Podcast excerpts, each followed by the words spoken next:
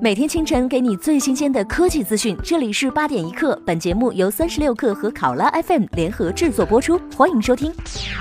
今天的科技圈，我们需要关注到的是，空中客车年底前测试飞行汽车可自动驾驶。微软 CEO 行业太封闭，人工智能仍处于大型主机时代。三星智能摄像头存在漏洞，可被黑获得 root 权限。OFO 对外正式发布其自主研发的第一代智能锁。昨天，京东集团 CEO 刘强东到访美的，与美的集团董事长兼总裁方洪波会面，并进行了深入的交流。随后，双方签署了一份年度规模达二百亿元的全面战略合作协议。根据协议，双方将进一步加强战略合作关系，全面深化在智能家电、智能家居、渠道拓展、产品定制、大数据分析等领域的战略合作，共同推动家电领行业的升级转型。空中客车 CEO 汤门德斯日前在慕尼黑 DLD 科技大会上表示，空中客车计划在年底前测试一辆自动驾驶的飞行汽车原型。该飞行汽车可乘坐一人，和当前的打车应用一样，将来用户可以通过应用来预定飞行汽车。空中客车自去年成立了城市空中交通部门，旨在开发一款自动驾驶的飞行汽车，从而解决道路拥挤的问题。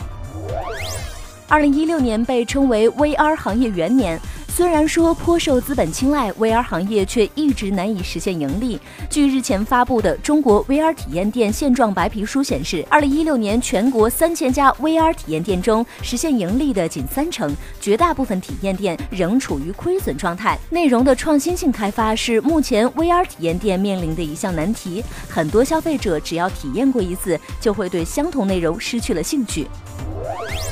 昨天晚间消息，共享单车 OFO 对外正式发布其自主研发的第一代智能锁。全新智能锁设定了随机密码，用户可以通过手机来获取并输入随机密码，就能够打开小黄车。使用结束后关锁几秒后，系统会自动扣费，单车押金保持九十九元不变，骑行每小时收费一元。高德地图针对二零一七年春运推出了安全地图及春运路况先知系统。高德方面称，基于历史数据及实时动态数据，高德地图能够预测出春运期间最繁忙、频发事故的路段，同时通过实时动态大数据，能够发现道路变化，由此提前对春运重点线路进行数据获取及处理，为用户提供地图导航基础数据。乐视网昨天晚间披露检视权益变动报告书。报告书显示，十三号，嘉瑞彗星与贾跃亭先生签署了股份转让协议。贾跃亭想让持有的上市公司股份一点七亿亿股，占上市公司总股本的百分之八点六一，标的股份价格为三十五点三九元每股。上海交通委表示，正会同市公安局、规土局、经信委等多部门研究制定关于促进本市公共租赁自行车系统发展的指导意见。共享单车模式在去年如雨后春笋般在沪高速发展，一方面其利用社会资本的力量解决最后一公里难题，但同时也带来了乱投放、乱停车、无序化的弊端。